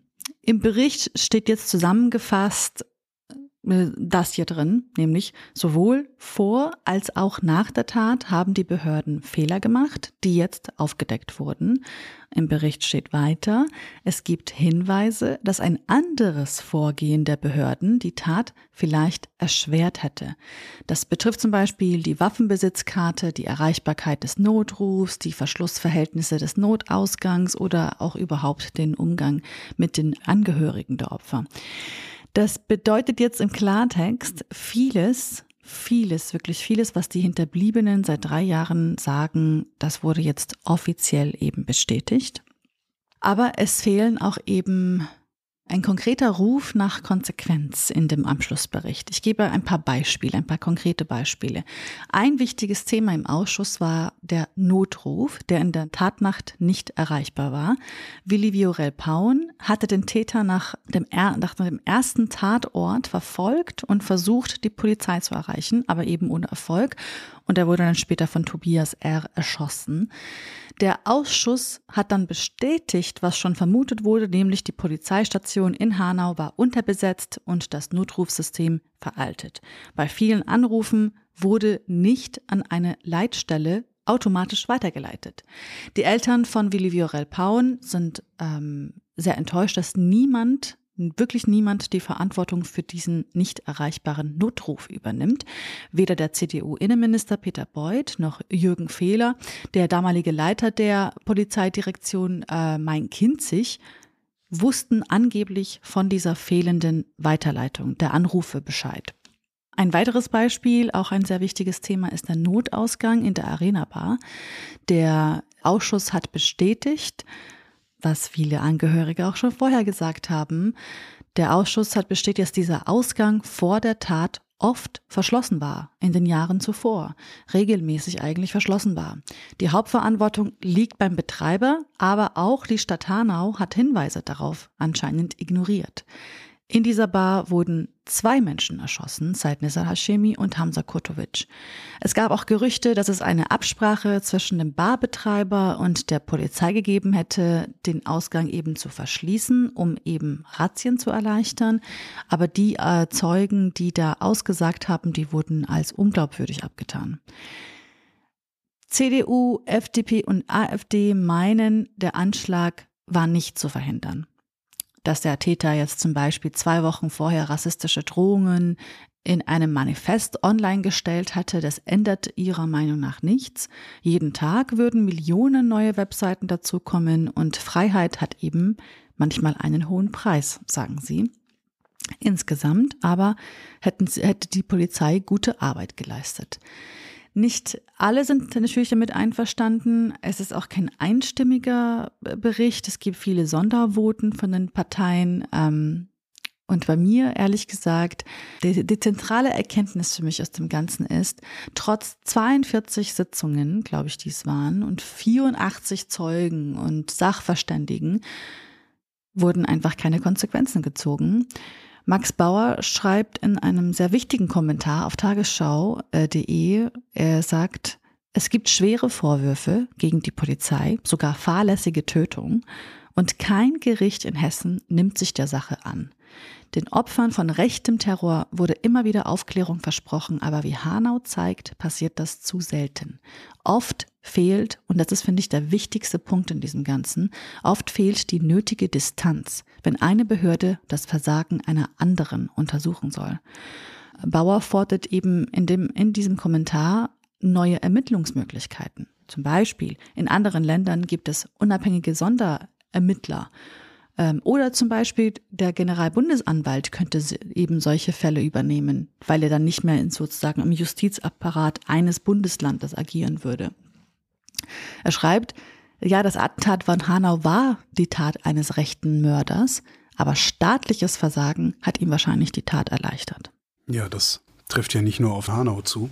Das ist ja ein Riesenproblem insgesamt. Also äh, staatliches Handeln beziehungsweise staatliches Unterlassen. Mhm.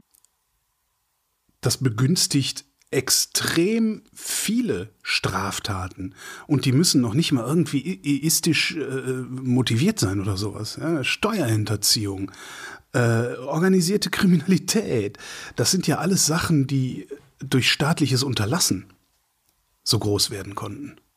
Dass man hier in Deutschland so gut Geld waschen kann, hat halt dazu geführt, dass wir hier riesengroße, äh, teilweise auch äh, ausländische äh, OK-Strukturen vorfinden, gegen die wir überhaupt nichts unternehmen können. Ja. ja.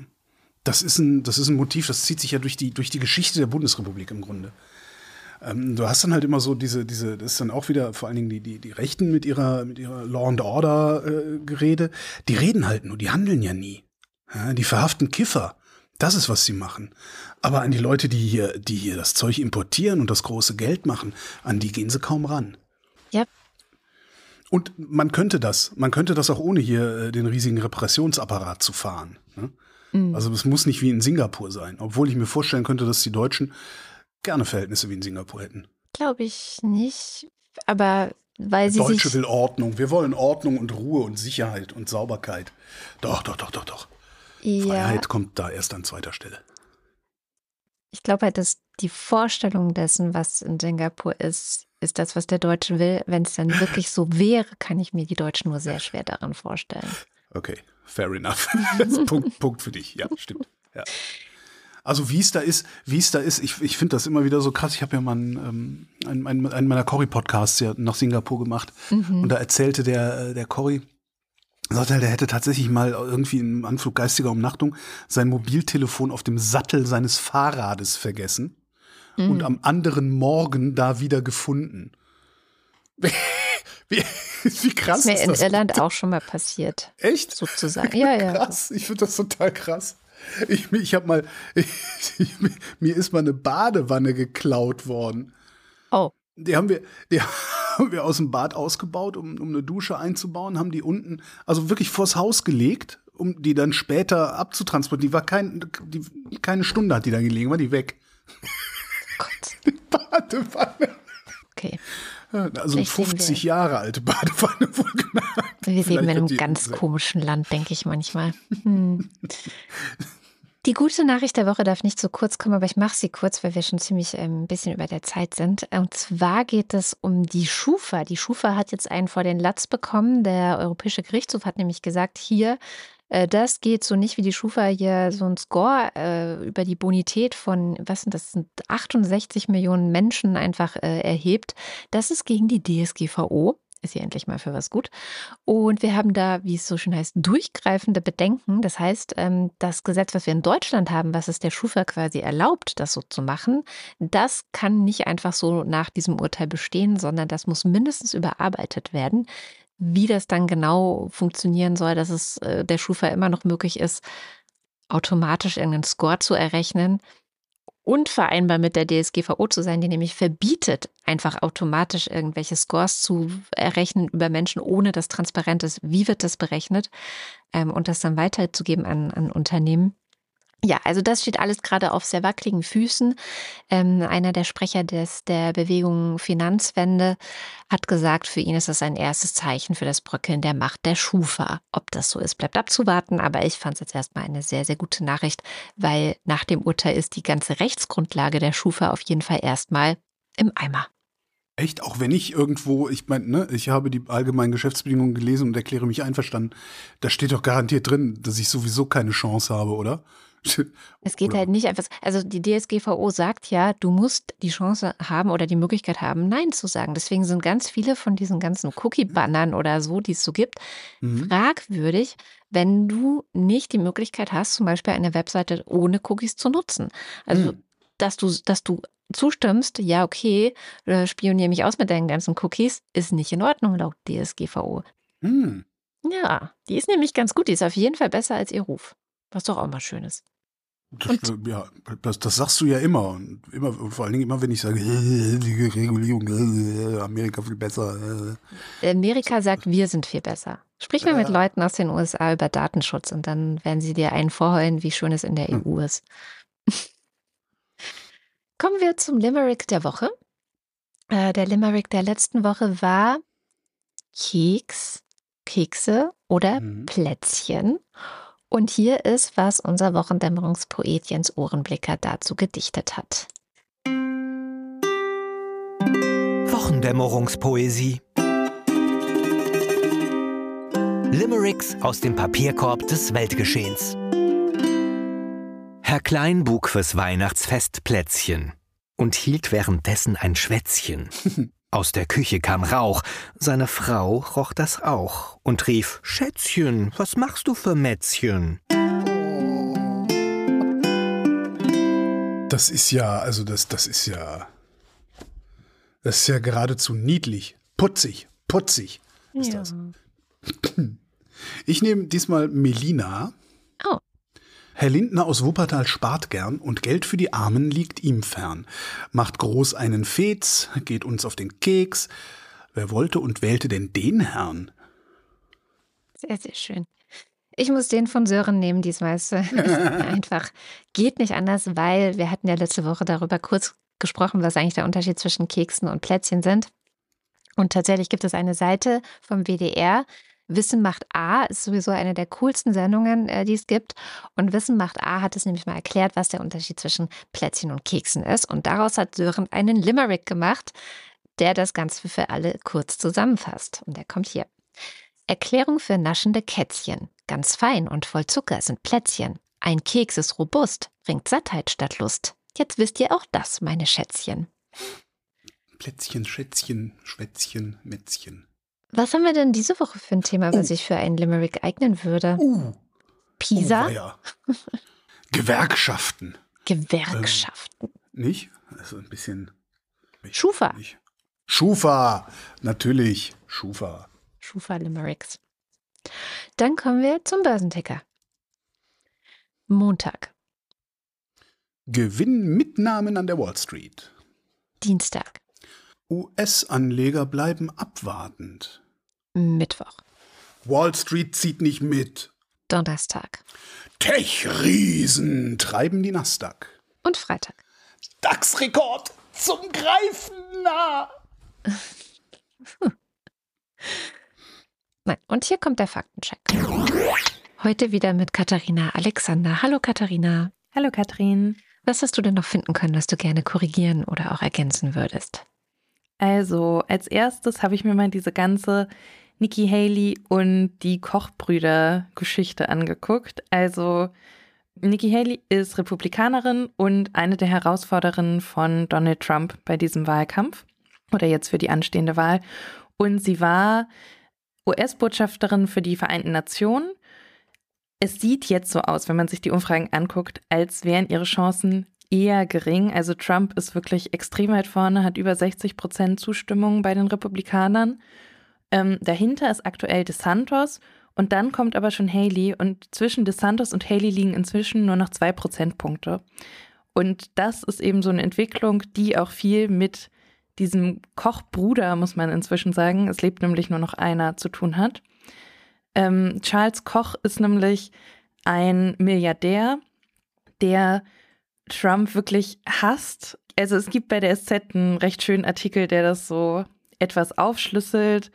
Ich muss gestehen, jetzt bei so einer kurzen Recherche, so ganz ist mir diese volle Tragweite nicht äh, klar geworden, wie es zu diesem ja, diesem Disput zwischen den beiden oder dieser Feindschaft fast schon kam.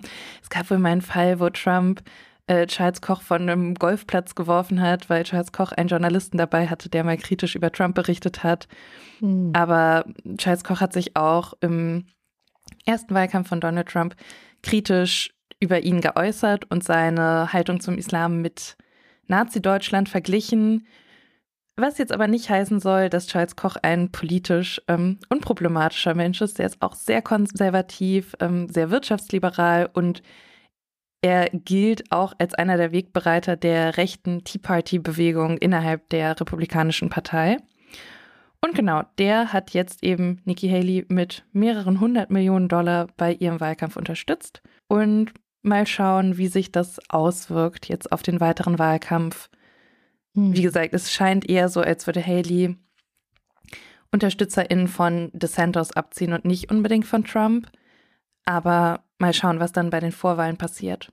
Mhm. Dann nur eine ganz kleine Korrektur. Diese Fine Dining-Krise in Dänemark, die ist noch gar nicht zwei Jahre her. Die ging erst im Sommer 2022 los und Anfang dieses Jahres gab es dann irgendwie noch mal ein bisschen Berichterstattung, weil das Noma, das ehemals beste Restaurant der Welt, ähm, bekannt gegeben hat, dass es schließt und jetzt eher so Food Lab-mäßig experimentiert. Und äh, dann noch eine dritte ja, Korrektur wäre eigentlich schon fast zu viel gesagt, aber Holger hat ja über die Investitionen gesprochen, die benötigt würden, um die Kohlekraftwerke in Deutschland umzubauen. Und einfach nur, falls jemand auch in den Shownotes auf den Tagesschau-Artikel geht und dann ein bisschen irritiert ist mit den Zahlen, ähm, Holger hat von Dollarbeträgen gesprochen und um das jetzt einmal noch mit Euro zu vergleichen, also ungefähr 106 Milliarden Dollar würde dieser Umbau kosten. Das sind etwas weniger als 100 Milliarden Euro. Und der Gewinn, der dabei dann auf lange Sicht, also auf 30 Jahre erwirtschaftet werden könnte, läge bei 616 Milliarden Dollar oder bei 570 Milliarden Euro. Mhm. Und das war's schon. Wunderbar. Vielen Dank und bis zum nächsten Mal. Bis dann. Und damit sind wir am Ende der Sendung und ich möchte noch einmal darauf hinweisen, dass ihr noch eine Woche Zeit habt, um Mitglied bei den Ultras oder im Fanclub zu werden. Das sind zwei. Können wir das nicht einfach Gewerkschaft nennen und dann immer sagen, werdet Gewerkschaftsmitglied? Obwohl, nee, dann wollen die mitreden. Hör auf. Oh. Ja, eben. Lassen wir das lieber.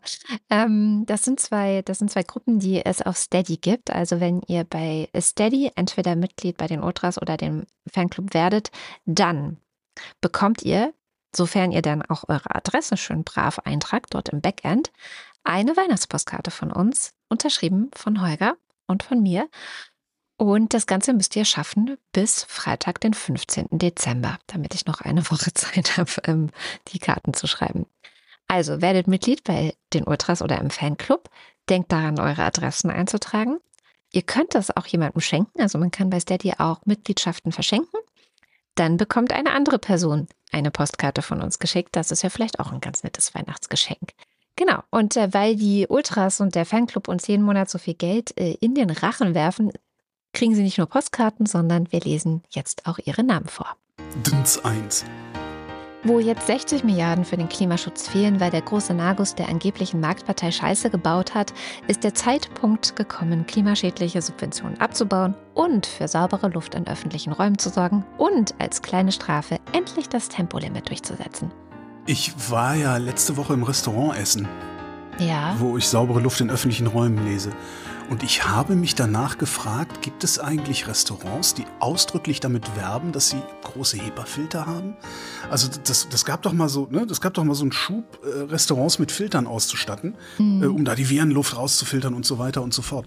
Und das ist doch eigentlich auch ein Verkaufsargument, auch außerhalb irgendwie pandemischer oder sonst wie infektiöser Zeiten zu sagen, wir haben hier eine Filteranlage laufen, äh, bei uns ist die Luft drinnen besser als draußen äh, vor der Tür. Ja. Das würde mich mal interessieren, mich falls ihr da was. Das, das, wäre, das wäre ein Thread in den Kommentaren wert. Also falls ihr da irgendwie was wisst, gerne auch in und um Berlin, ähm, aber gerne auch für alle anderen überall anders, ab damit in die Kommentare. Babette Bauer. Guido Baulich. Alexander Bonsack hat mal wieder Brot gebacken. Der neu gezogene Sauerteig kann schon ganz schön was. Marc Bremer. Doris Davy, Doris Day. Oliver Delpi. Für mehr Hundesnacks der Meier Fanclub. Silke Dietz. Doppeldecker-Fahrrad. Olaf und Fiete. Erik Fröhlich. Der Monkey Dome für Holger. David Hasenbeck. Adrian Hauptmann. Stefan Havranek. Wing Commander Lord Fleschards Verbotsliste zur Rettung der Welt. Ab sofort verboten ist Homöopathie als Kassenleistung. Katharina Hüll. Der Jan. Matthias Johansen. Antjot Kästner. Was? Keine Kapern? Jule Krohn. Sabine Lorenz. Müsli Müsli Miam Miam Miam. Der Dösewicht ist müde. Rufus Platus. Nu, sagen Chris und Moni. Jörg Scheckis für mehr Flausch. Christi Tönig zu. Joachim Urlas. So, dann muss und so weiter. Jens Viehweg. Bernd und Froschi W. Möller. Andreas Werner.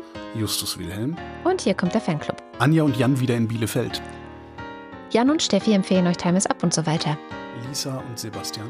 Timo Altfelde. Katrin Apel. Matze aus Spandau. Simon Axmann. Dirk B. Sebastian Banse. Johannes Bauermann. Thomas Bauer. Jan Beilicke. Florian Beisel. Oben. Peter Blachani. Andreas Klein blätterte früher auch gerne im Yps rum. Entschuldigung. Jan Blendeck. Bibi Blocksberg. Björn Borner. Markus Boslett. Sven Böing. Klaus Breyer. Daniel Bruckhaus. Martin Buchka. Marion Burger. Clemens Langhans und Christoph Henninger. Lektion 1. Wir wollen nicht boxen, wir müssen. Christoph Henninger und Clemens Langhans Lektion 2 Mitdenken. Gian Andrea Konzett.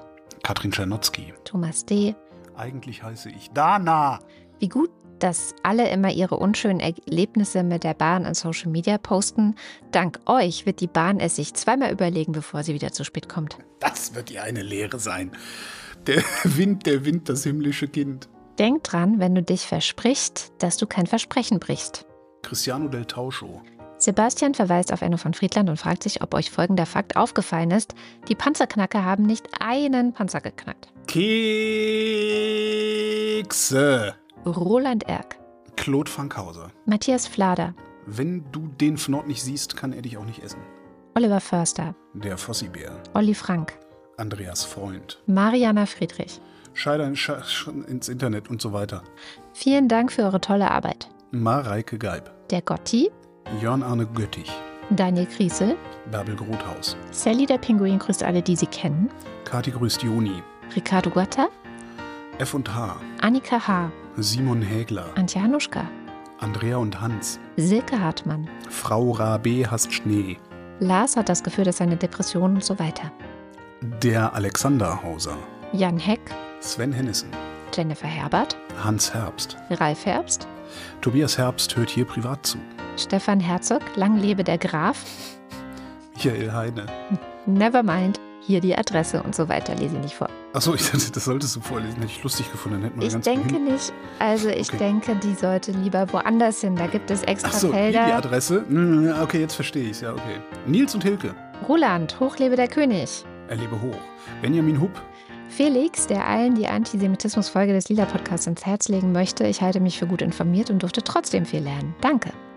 Pia und Thomas in Hausenbach. Der Oberfrittenbach ist ein typischer Emmentaler Graben. Hat Uhr um eine Uhr um, ist Uhr, Uhr, Uhr um, was um, um die Uhr um, Oma drum, rum. Hey Silke, über die Lippen, durch den Rachen, Magen, pass auf, jetzt kommen feine Sachen. Liebe Grüße, Andy. Tobias Johannes. Tobi K. Philipp Kaden.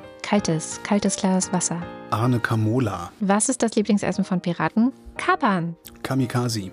Anja und Bruno Kirschner. Jasmin Kesillermack. Tim Klausmeier. Lirmack. Oliver Kleinert. Alexander Klink. Anna und Georg mit dem kleinen Knusprig. Jessica Kogoy. Thomas Kohler. Markus Krause. Magali Kreuzfeld. Felix Kronlage Dammers. Thomas und Corina. Oliver Krüger.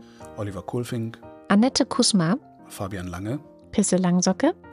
Detmar Liesen. Nico Linder. Florian Link. Samuel Lipke. Mein Name ist Ipsum, Lorem Ipsum. René Ludwig. Robert Ludwig Ipsum. Verdammt nochmal. Robert Immer über Warnig. dieselben billigen Witze lachen. Martin Meschke. Katharina grüßt Micha, ohne den sie keine Wochendämmerung hören würde. Danke, Micha. Gott, der, der zwingt sie bestimmt. Hm. Johannes Möller. Die Mulle. Celine Neubich. Frank Nietzsche. Thorsten W. Noll. Bernd Nossem. Mistress of the Winter Constellations. Ey, du Opferkathole. Boris Perner. Nils Plankhold. Josef, Josef Porter. Josef Porter. Nils Planthold. Ist auch richtig. Josef Por Josef Porter. Claudia Pschack. Sebastian Quapp. Axel Rasmussen. Ich glaube an das Gute im Menschen und so weiter. Florian Rempel. Sabine Rebschläger. Miriam Richter-Wiederhenke. Marc Riese. Anna Roth. Sven Rudloff. Der, Schom, der Schommi sagt Danke. Jürgen Schäfer. Christian Schluck. Christian Schmidt. Janine Schö Schöne. Danke und schöne Grüße. Susan Schulze. Dirk Schumann. Chip, Chip und Chap und so weiter. Markus und Julia sind Fans der Wochendämmerung genauso wie Der Kopf ist nicht zum Nicken, sondern zum Denken da. Alexander Spakowski. Christian Steffen. Christian Steifen. Blas ein Stein. Pfützenriegelstein. Pommes Stein. Thomas Stein. Yogi Löw verabschiedet Rutz und so weiter Stein. Sabine Stern. Suse und Martin Stöckert. Larissa Struzina. Günther Stück. Claudia Taschow. 19. Somebody once told me the world is gonna roll me. Matthias Thome. Moritz Timm. Mr. Tipp. Aktuelles aus dem Fachblatt Postillion. Um Haushalt zu konsolidieren. Lindner will BRD GmbH in Aktiengesellschaft umwandeln. Und Anna. Eine der besseren, eine der besseren im Postillion der letzten Zeit. Ja. Wirklich sehr gut. Und Anna und Gregor sind hocherfreut, denn sie Haben genau wie Priscilla und Gwyneth Molesworth beschlossen, Holger hier weiter auf den Sack zu gehen. Ansonsten Kekse. Sebastian und Henry. Wusstest du, dass es Soul Bottles mit Krümelmonster drauf gibt? Ja, und mit der Maus auch. Lucy sagt Danke für die Wochendämmerung und remember, be gay, do crime und hört auch den Lila Podcast. Martin Unterlechner. Jan van Finkenreue, Henning Feller. Familie Felten und Knecht, Robert Ferst. Audra Fischer, Janik Völker. Holger W. Klein, Man tut, was man kann. Andreas Waschk, When your strange faces come out of the rain, when you're strange, no one remembers your name. Ah. When you're strange, faces come out of the rain. So, okay, ich schneide das. äh, immer so Schrägstrich machen, wenn, wo, wo die Hm. neue Zeile anfängt. Hm. Martin Wittmann, Mein Name ist Lose. Wird es günstiger, wenn ich gleich mehr nehme? Tobias Wirth, Cindy und Timmy Wüst.